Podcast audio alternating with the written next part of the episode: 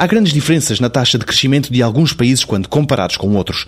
O norte da Europa tem um bom histórico neste campo. Recentemente, a China e a Índia têm crescido a um ritmo alucinante. Mas outros países estão parados. Também aqui há muitos pontos de interrogação em sítios onde gostaríamos de ter respostas. José Tavares, professor na Universidade Nova de Lisboa, diz que esta é uma das mais importantes questões na economia.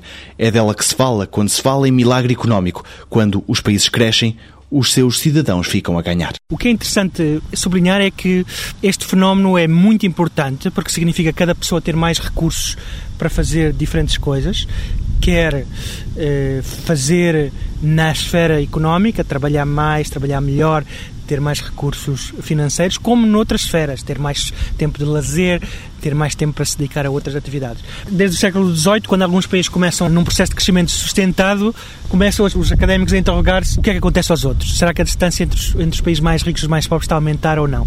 Há várias coisas que nos podem preocupar. Uma delas é a desigualdade entre o nível médio dos países, nível de rendimento médio dos países. E nesse aspecto há vários sinais de que a distância entre os países mais ricos e os países mais pobres está a aumentar.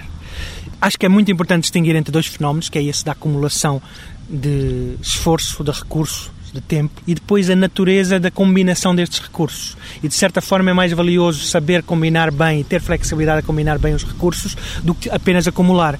O desastre das economias socialistas foi que mostraram uma grande capacidade de acumular, mas sem direção. E às tantas tínhamos economias que tinham siderurgias muito eficazes, mas não produziam sabão nem papel higiênico para toda a gente.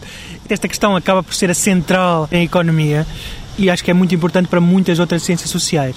A diversidade de respostas à questão do crescimento tem a ver, por um lado, com a diversidade de experiências, ou seja, os países têm diferentes experiências no tempo e diferentes países têm diferentes experiências, e ao longo do tempo vai havendo diferentes se quiser, hipóteses dominantes em relação ao que determina o crescimento.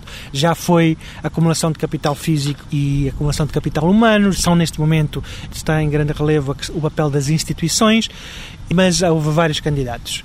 E eu julgo que esta discussão vai continuar. Há alguma ideia daquilo que não se deve fazer e do que pode ser altamente prejudicial para as economias.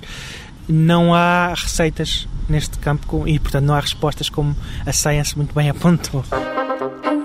No próximo 125 Perguntas sobre Ciência, uma questão que muitas vezes envolve milhares de quilómetros: como é que os animais migratórios encontram o seu caminho?